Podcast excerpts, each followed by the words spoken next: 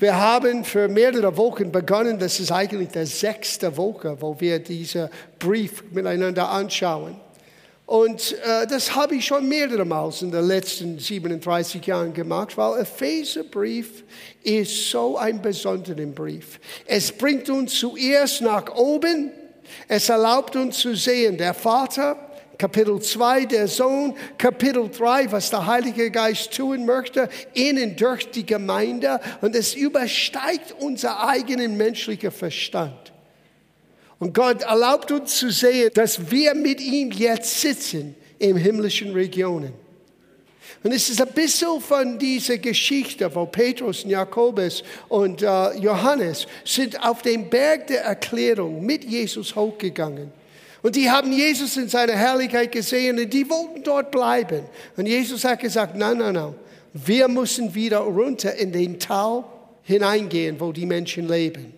Und Kapitel 4 ist eigentlich den ersten Weg runter aus diesem Berg. Wir waren ganz oben, haben wir gesehen, was Gott für uns getan hat, dass wir neue Kreaturen sind, dass wir neu erschaffen sind in Christus, dass wir ausgestattet sind mit das, was er uns gegeben hat durch sein Sterben am Kreuz und durch seine Auferstehung.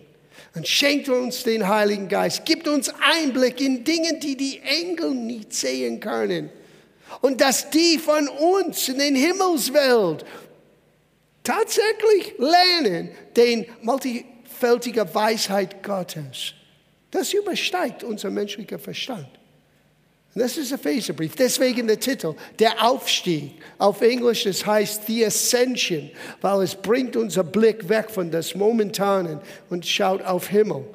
Und das Evangelium durch Himmelsperspektive. Aber Gott möchte uns nicht in den Himmel lassen. Er möchte, dass wir mit ihm wieder in den Tal den Alltag hineingehen. Und das Erste, was er tut, er bringt uns zu seinen Absichten in und durch die Gemeinde. So, wir beginnen in Kapitel 4, Vers 1. Paulus schrieb und sagt, so ermahne ich euch nun, ich, der Gebundenen im Herrn, dass ihr würdig wandelt ihrer Berufung, so welche ihr berufen worden seid. Und du sagst, John, ist das nur für Pastoren und Evangelisten? No, das ist für jeder Christ. Du bist berufen. Du hast einen heiligen Ruf. Und wisst ihr, was dieser Ruf ist? Du bist berufen, ein Kind Gottes zu sein. Du bist berufen, Gemeinschaft mit dem Vater durch den Sohn zu haben, in der Kraft des Heiligen Geistes. Das ist das höchste Berufung. Wenn man redet von Aposteln, Propheten, und Pastoren, und Evangelisten, Lehrer, das sind nichts anderes als Arbeitsbeschreibungen. Es sind keine Auszeichnungen von besonderen Geistlichkeit, no. Natürlich, es gibt eine gewisse Reife, es gibt eine gewisse Treue, Paulus hat gesagt, ich danke Gott, dass er mich treu erachtet und mich in den Dienst gesetzt. Ja, wir haben unsere Rolle zu spielen in diesem großen Plan Gottes, wenn du berufen bist für so etwas. Und die sind keine Hobbys, die, was wir nennen der fünffältigen Dienst, die wir kennenlernen werden in Kapitel 4, Apostel, Propheten, Pastoren, Evangelisten, Lehrer, die sind vollzeitlichen Dienste und die sind alle, obwohl sie unterschiedlich geprägt sind, hauptsächlich Verkündiger von des Evangelium. Und das ist nicht etwas, was du nebenberuflich machst. Es mag sein am Beginn deines Dienstes, weil wir alle fangen an mit nichts, musst du etwas anderes nebenbei tun. Das ist okay, Paulus hat das getan. Aber er ist nicht so gelandet. Es ist wie die Ohrgemeinde. Wenn du das liest in Apostelgeschichte, in Kapitel 3, es gibt diesen einen gelähmten Mann. Und Petrus und Johannes sind ihm begegnet auf dem Weg ins Gebet, wie Dienstagabend. Was kann passieren, wenn du bereit bist, zur Gemeinde zu kommen, zu beten. Außergewöhnlich. Die haben noch nie gebetet. Auf dem Weg zum Gebet, sie sehen diesen Mann und Gott hat Petrus' Herz bewegt. Und was hat er gesagt? Schau uns an. Der Mann war ein Bettler. Das war die einzige Möglichkeit zu überleben. Und er dachte, er würde etwas von Petrus und Johannes bekommen. Und was hat er gehört? Silber und Gold haben wir nicht. Aber was wir haben, im Namen Jesus. Die hatten den Namen. Die hatten den Verständnis, dass Jesus ist auferstanden und uns ausgestattet mit Macht. Und die haben für ihn gebetet, aber nicht wie wir heutzutage beten, oh Gott, helf dieser Person. No, die haben gesagt, im Namen Jesus steh auf. Die haben Autorität ausgeübt. Guter Grund zu kommen mit Ray Bevan nächste Woche. Du hast Autorität aus Christ. Du weißt es vielleicht nicht, aber du hast es. Und das ist für jeder. Aber dann liest du in Kapitel 5, zwei Kapitel später, in Apostelgeschichte, und dann kamen alle Gläubigen zusammen, haben ihre Vermögen zusammengelegt, sogar einige haben ihre Häuser und Grundstücke verkauft und legten das zu den Apostelnfüßen. Oh, John, rede nicht über Geld. Well, wait a minute, vielleicht sollten wir. Wann war das letzte Mal? Wir haben das zu unseren Füßen hingelegt. Ah, die werden mich steinigen. Na, eigentlich ist es biblisch. Und ich bin sicher, dass für Petrus und den anderen, das war sehr bewegend. Weil du weißt, die Menschen haben nicht den Aposteln das Geld gegeben, die haben es vor Jesus hingelegt. Als Zeichen ihr Vertrauen. So jeder fängt so an. Silber und Gold haben wir nicht. Aber wenn du etwas von Gott hast, ich sag dir, warte ein bisschen. Gott wird für dich sorgen. So ist das. Aber diese Dienstgaben sind für jeder Gläubige. Nicht jeder Gläubiger ist eine dieser Dienstgaben. Aber jeder Gläubige haben wir gemeinsam eine Berufung. Und Paulus fängt an mit das, was wir gemeinsam haben als Kinder Gottes. Wir haben eine Berufung. Na, das erste, was ich dir sagen wollte heute Morgen ist, du musst beginnen, würdig zu wandeln. Ja, was heißt das? Du musst es mit einer gewissen Würde ausleben. Ich bin ein Kind Gottes. Du solltest dich nicht schämen. Oh, ich schäme mich, meiner Kollegin zu sagen, dass ich Christ bin. What? Ich sage euch, die Welt braucht deine Hoffnung, dein Licht. Und du bist Salz für diese Erde. Schäme dich nie um Jesus. Gehe als Kind Gottes mit dieser Würde, die Gott uns anvertraut hat. Als er sagte, du bist mein Kind, als wir sagten, Jesus, du bist mein Herr. Und dann sagt er in Vers 2, wir lesen ein bisschen weiter, so dass ihr mit aller Demut und Sanftmut, seht, da sei nicht hochartig, nicht stolz, aber mit Demut und Sanftmut. Now, Sanftmut ist nicht wei, äh, ein, ein weicher Mensch, insofern jeder kann über, über ihn hinwegrennen. Sanftmut heißt auch belehrbar. Immer diese belehrbaren Einstellung. Ich kann immer Neues lernen. Und ich bin dankbar für alles, was ich lernen kann. Mit Demut und Sanftmut, mit Geduld einander in Liebe ertraget. Willkommen in der Gemeinde. Wir müssen lernen, einander zu ertragen. Warum? Weil du bist noch nicht vollkommen und ich auch nicht. Und wir brauchen dieses Geduld. Und das Wort Geduld heißt nicht nur warten, es heißt Konstanz. Es heißt, einen Konstanz in Leben zu bringen, dass du zuverlässig bist, dass du vertrauenswürdig bist, dass du auf dich verlassest, genauso wie auf Jesus verlassest. So möchte Gott sehen, unser Umgang miteinander in der Gemeinde. Und wir müssen lernen, ein bisschen geduldiger miteinander zu sein, nicht so schnell zu richten Wisst ihr, heute Morgen am Ende des Gottesdienstes, wir werden zum Tisch des Herrn kommen. Wisst ihr, das Tisch des Herrn ist für uns persönlich gedacht, uns auf einer Seite daran zu erinnern, was Jesus am Kreuz für uns getan hat, aber auch uns eine Chance zu geben, unser eigenen Herz zu überprüfen. Nicht den Herz von jemand anderem, dein eigenen Herz. Warum? Weil wir sind manchmal fehlhaft. Und wir müssen lernen, einander zu ertragen, und zu erkennen, Jesus hat uns aufgenommen, wie wir sind. Jetzt müssen wir lernen, auch einander aufzunehmen, wie wir sind. Amen. So, wir gehen weiter in dieser Vers. Ertraget einander in der Liebe und fleißig seid, die Einheit des Geistes zu bewahren in dem Bande des Friedens. Na, ist interessant. In Kapitel 4, er redet von zwei unterschiedlichen Einheiten. Der eine haben wir schon und der zweite kommen wir hinein. Die erste ist, wir haben eine Einheit des Geistes. Na, Menschen beten ständig für Einheit, aber ganz ehrlich gesagt, du musst nicht für die Einheit des Geistes beten. Wir haben es schon. Wir müssen es nur bewahren. Das heißt, unser Umgang mit anderen Christen muss gnädiger sein. Ja, aber die glauben nicht, wie wir glauben. So? Glauben sie an Jesus? Das ist das Ausschlaggebende. Ja, aber Theologie ist verkehrt. Well, vielleicht eins ist auch verkehrt. Paulus hat gesagt, keiner von uns versteht alles absolut richtig. Unsere Erkenntnis ist Stückwerke. Und der Teufel hasst das, wenn wir zusammenkommen in Einheit. Und die Einheit ist ziemlich unkompliziert, wenn du auf das Wesentliche schaust. Es ist unsere Aufgabe, die Einheit des Geistes zu bewahren. Aber die Einheit des Glaubens ist etwas anderes. Halte diese Gedanken, wir kommen gleich dorthin.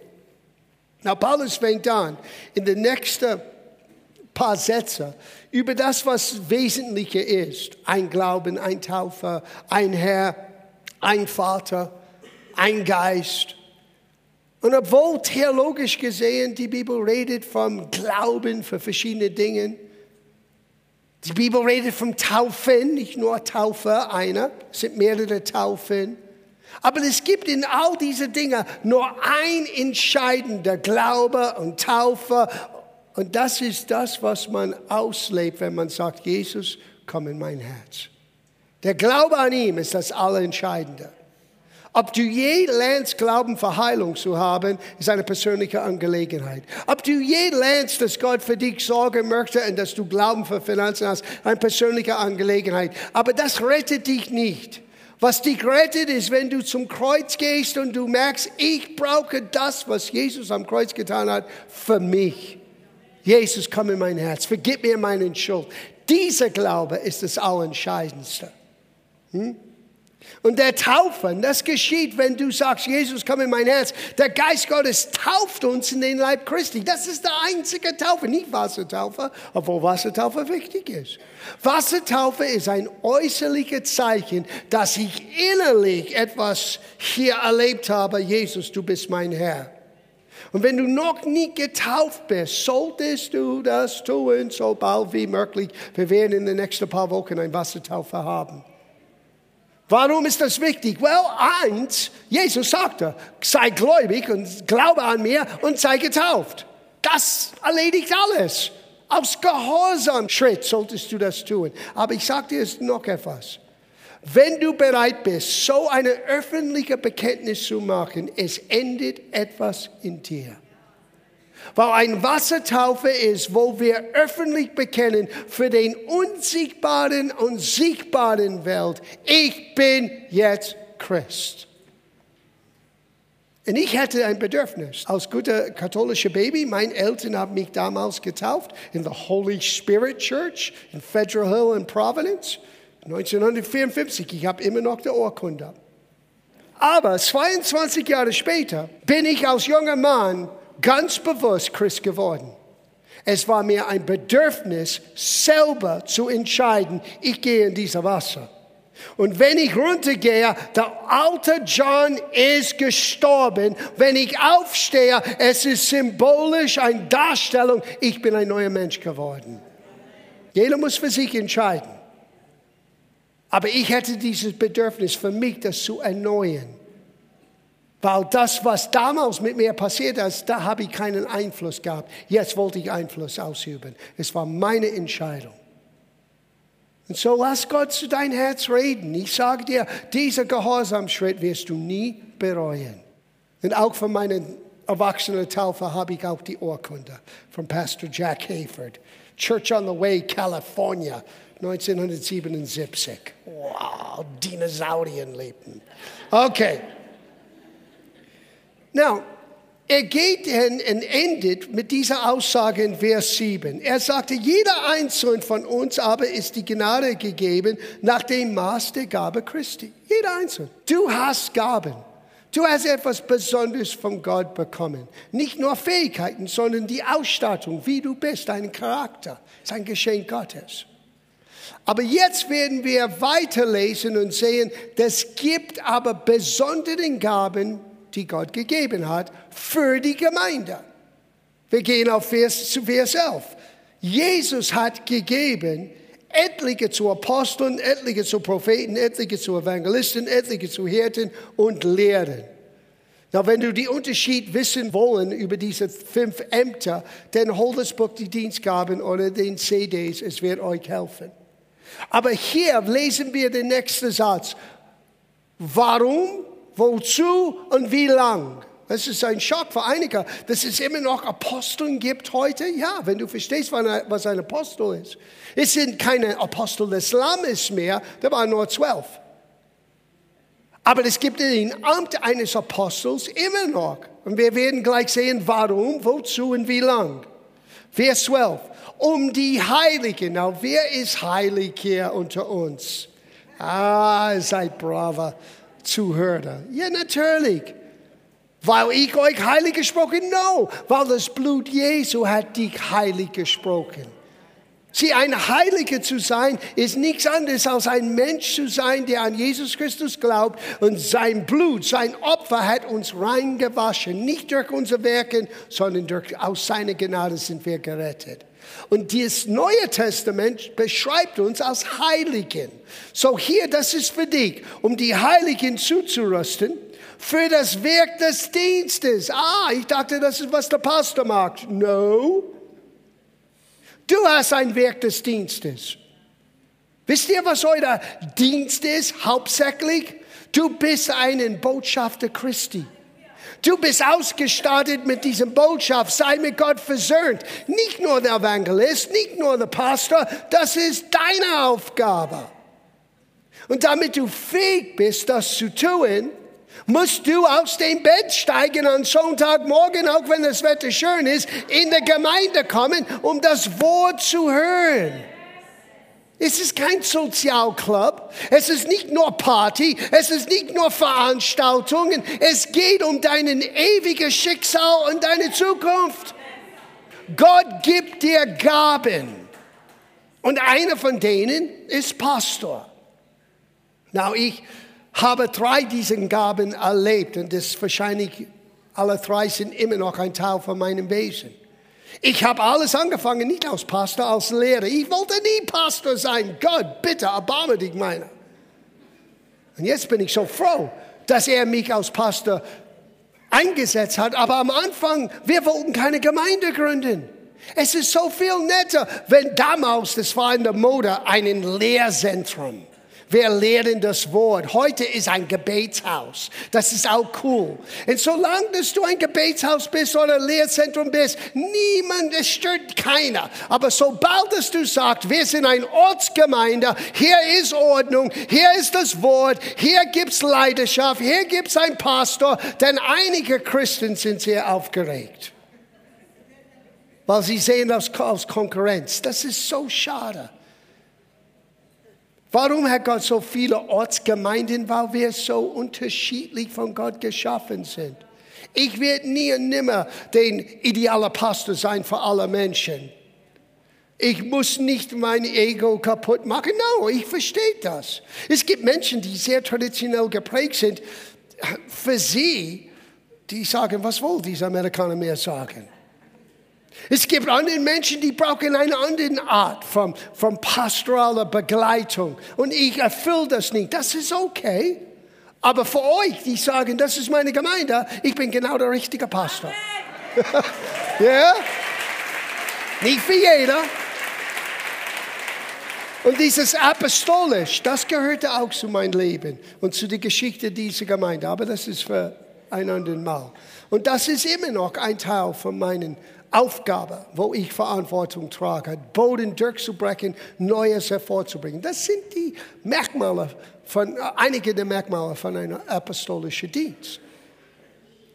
Aber schaut es an, es heißt hier, für das Werk des Dienstes zur Erbauung des Leibes Christi, bis, wie lange werden wir diese Gaben, Gaben haben? Bis, dass wir alle zur Einheit des Glaubens und der Erkenntnis des Sohnes Gottes gelangen. Sind wir da? Noch nicht. Wir haben die Einheit des Geistes. Wir sind alle Christen. Wir sind alle Kinder Gottes. Das müssen wir erkennen. Und wir müssen das bewahren. Wir müssen das beschützen im Gebet. Aber die Einheit des Glaubens geschieht durch die Erkenntnis Gottes, geschieht durch die Verkündigung, geschieht, indem wir Gott mehr und mehr und besser und besser kennenlernen. Und dein persönliches Studium wird das nicht alles schaffen. Du brauchst den übernatürlichen Gaben. Diese Gaben sind übernatürlich, von Gott eingesetzt. Weil Jesus war der Füller von all dieser Gaben. Er ist der hohe Apostel unseres Glaubens genannt. Er ist der gute Hirte. Er ist sogar der Oberhirt genannt. Er diente als Prophet. Und er war der beste Lehrer, die je gelebt hat. Und wir sind ausgestattet mit einem kleinen Stück seinen massenloser Gnade zu dienen, um die Gemeinde aufzubauen. Na, warum? Schau, was geschieht. Der nächste Satz. Damit wir nicht mehr Unmündige seien. God wants you to grow up. Gott möchte nicht, dass du unmündig bleibst. Gott möchte, dass du mündig bist. Sieh, unter den Dienst von einem Pastor zum Beispiel zu leben heißt nicht, dass du bist unter seinem Macht. Nein, Gott möchte, dass du mündig bist. Aber er möchte, dass du verstehst, der Pastor ist da für dich. Es gibt diese Stelle in Matthäus Kapitel 9, wo es heißt, Jesus wurde sehr bewegt, weil die Menschen waren müde und überall ausgestreut, als ob sie keinen Hirten oder Pastoren hatten. Das ist, was geschieht ohne einen Pastor. Jeder tut, was er für richtig hält und du hast Chaos. Und du hast keine Kraft, weil Kraft geschieht, wenn Energie ist gebündelt. Und wenn Energie ist, ist breit gestreut, das ist gefährlich. Aber wenn Energie gebündelt ist, dann ist es nützlich. Dann können wir Lichter ein- und ausschalten, können wir Dinge tun. Und so ist das in der Leib Christi. Gott möchte nicht, dass wir unmündig bleiben. Gott möchte, dass du weißt, dass du weißt, dass du weißt, ich bin ein Kind Gottes, was mir gehört, weil Jesus mein Herr ist. Und dazu gibt er diesen Dienstgaben, damit wir nicht mehr unmündig bleiben, sondern dass wir wahrhaftig in der Liebe heranwachsen, das Wachstum des Leibes vollbringen zur Erbauung seiner selbst in Liebe. Das sind die Hauptmerkmale. Es sollte ein sichtbarer Wachstum in deinem persönlichen Leben, ein sichtbarer Wachstum in der Gemeindewelt selber. Und es sollte alles in Liebe und zu seiner Ehre geschehen. Sieh, wenn du aufstehst und zur Gemeinde kommst, du solltest lernen, eine gewisse Erwartung zu haben. Ich bin sicher, dass einige sitzen hier heute Morgen, du hast Herausforderungen, du musst Entscheidungen treffen. Und wisst ihr, Gott kann durch den Pastor, durch die Predigt übernatürlich dir Weisheit geben und Antworten geben, ohne dass ich hier oben weiß von deiner Situation.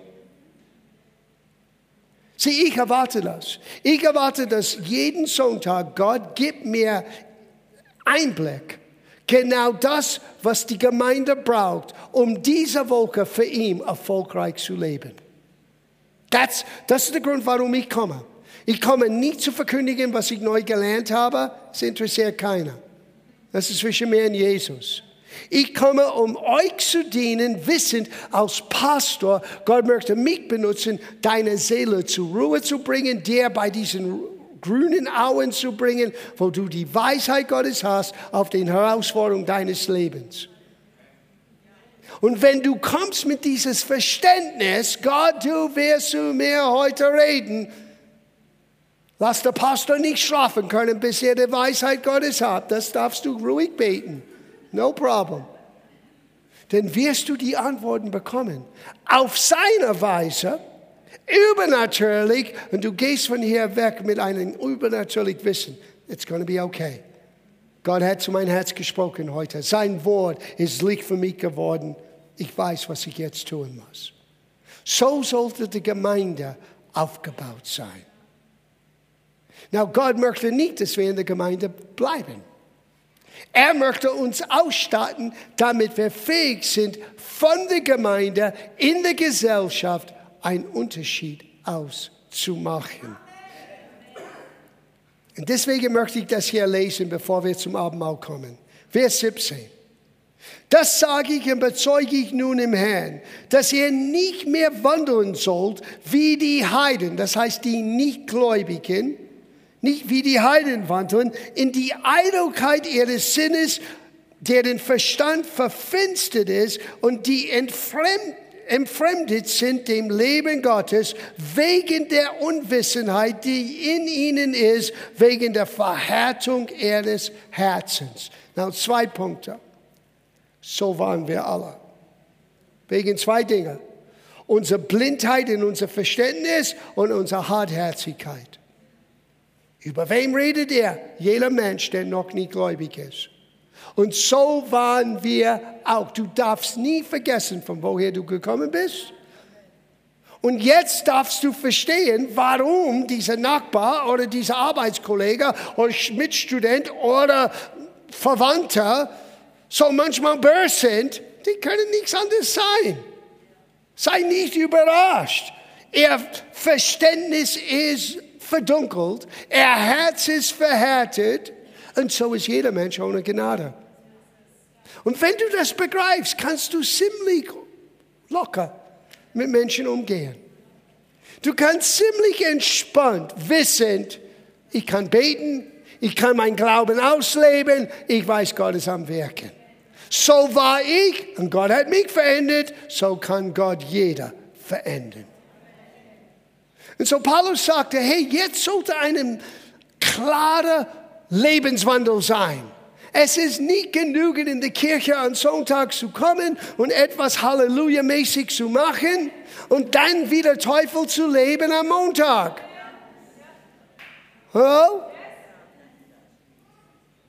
Paulus hat gesagt, so habt ihr Christus nicht gelernt. Er muss lernen, anders auszuleben, weil es nutzt nicht, dass wir hoch in Christus in himmlischen Orten sitzen, aber leben wie der Teufel hier unter der Wolke. Gott möchte etwas anderes sehen von unserem Lebensstil. Deswegen sagt er hier, so waren wir. Hab Geduld mit Menschen, die noch nicht Christen sind. Vers 20. Er aber hat Christus nicht so kennengelernt. Wie? Wie wir gerade gelesen haben. Wie Menschen, die noch nicht gläubig sind, mit hart Herz und verblendetem Verstand. So hab Erbarmen mit diesen Menschen, wisse du was genauso. Der einzige Unterschied zwischen einem Gläubiger und einem Nichtgläubiger ist Jesus. Nicht wer, es ist Jesus. So habt ihr Christus nicht so kennengelernt, dass ihr, was das frühe Wandel betrifft, den alten Menschen ablegen sollt, der sich wegen der betrügerischen Lüste verderbte, dagegen auch im Geiste eures Gemüts erneuern lassen und den neuen Mensch anziehen sollt, der nach Gott geschaffen ist in Gerechtigkeit und Heiligkeit der Wahrheit. Ich wünsche mir, wir können weitergehen. Aber so viel werde ich sagen. Dieses neue Mensch anzuziehen ist eine Entscheidung, die du machst. Ich habe mich entschieden heute, sogar ich habe ein zweites Hemd mitgenommen. Ich habe mich entschieden für das rosa Hemd. Keine Eingebung von Gott, kein Wort vom Heiligen. Ich habe mich entschieden. Genauso wie ich mich entschieden habe, als Christ heute auch zu leben. Ich ziehe den neuen Mensch an, indem ich, wie heißt es hier, dass du erneuert wirst in den Geist deines Gemüts oder man könnte sagen deinen Seele. Eine bessere Übersetzung würde deine Einstellung von deiner Attitude, deiner innere Einstellung, wie du Dinge beurteilst, wie du gelaunt bist. Du musst dich entscheiden, ich werde heute gut gelaunt sein.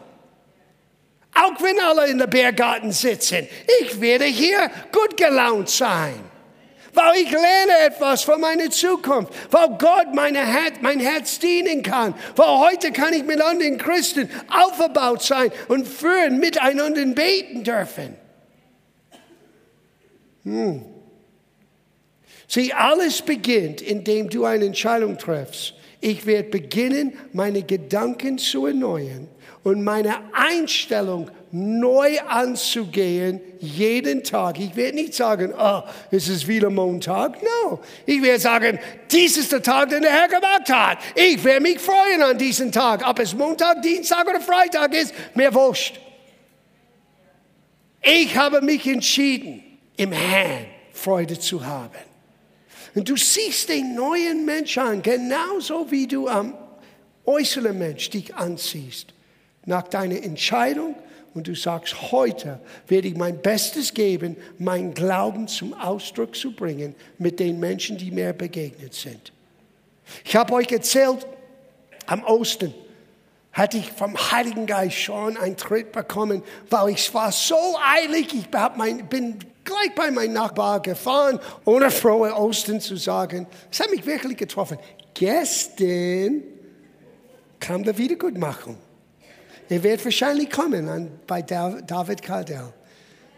War, ich war beim Arbeiten im Garten und ich habe mein Bayern-Cappy an und er ist 60-Fan. Und natürlich diese typische Reiberei. Und ich habe ihm gesagt, ich leide mit dir, muss ich ehrlich sagen. Ihr seid Weltmeister in Leiden. ja, ihr seid nur Fans wegen der Volk. No, no, no, no, no, no, no. Auch wenn sie verlieren, ich bleibe treu. Und ich bewundere ihre Leistung. Und er sagt, ja, da hast du recht. Und dann habe ich gesagt, hey, wir werden bei uns. Und dann habe ich ein bisschen über David Cardell und er kommt.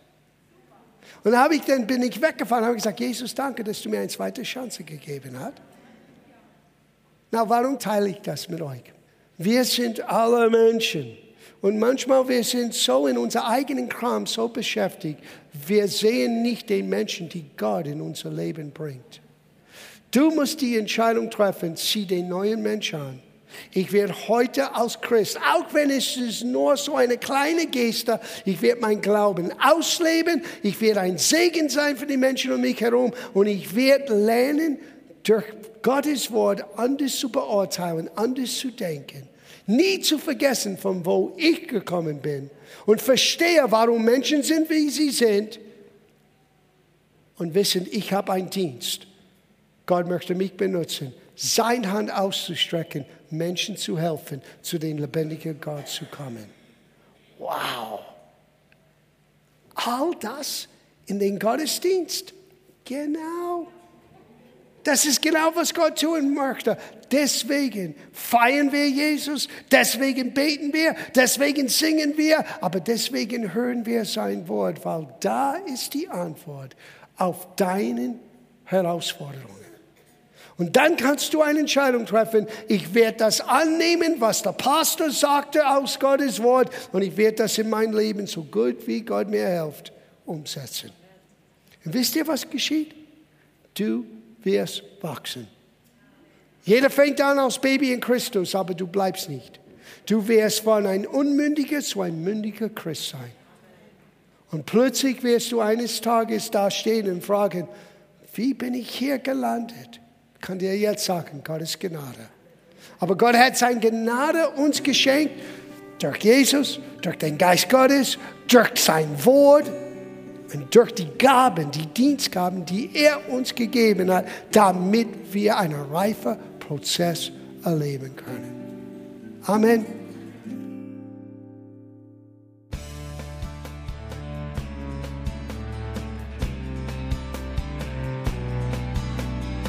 Liebe Zuhörer, das war ein Ausschnitt eines Gottesdienstes hier im Gospel Life Center. Auf unserer Website www.gospellifecenter.de können Sie die Notizen für diese und andere Predigten nachlesen und sich über die Arbeit von Gospel Life Center informieren. Wir wünschen Ihnen Gottes Segen.